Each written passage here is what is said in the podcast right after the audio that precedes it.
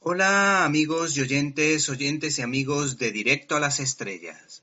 Hoy desde cinelibertad.com y en vuestra sección de críticas en un minuto vamos a hablaros de Spider-Man lejos de casa.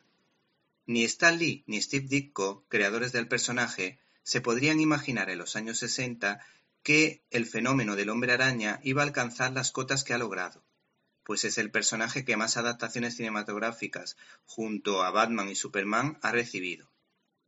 Los más viejos del lugar se acordarán de un Spider-Man setentero, cuyos efectos especiales dejaban mucho que desear. Todos recordamos con cariño la trilogía protagonizada por Tobey Maguire por su riqueza antropológica, mientras que, unos años más tarde, llegaría un oscuro díptico protagonizado por Andrew Garfield.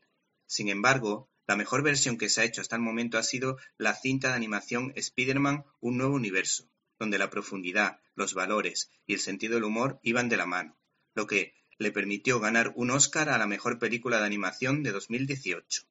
El caso es que esta semana se estrena la secuela del cuarto lanzamiento del mítico héroe protagonizado por el jovencísimo Tom Holland. El argumento gira en torno a un Peter Parker con ganas de descansar de su labor de trepamuros que se va de viaje de fin de curso con sus compañeros de clase a Europa.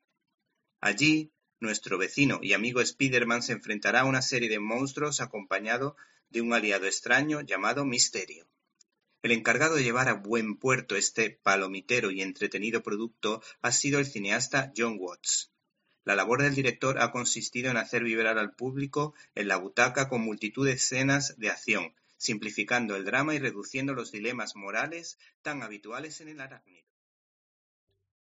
¿Te está gustando este episodio?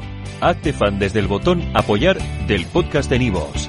Elige tu aportación y podrás escuchar este y el resto de sus episodios extra. Además, ayudarás a su productor a seguir creando contenido con la misma pasión y dedicación.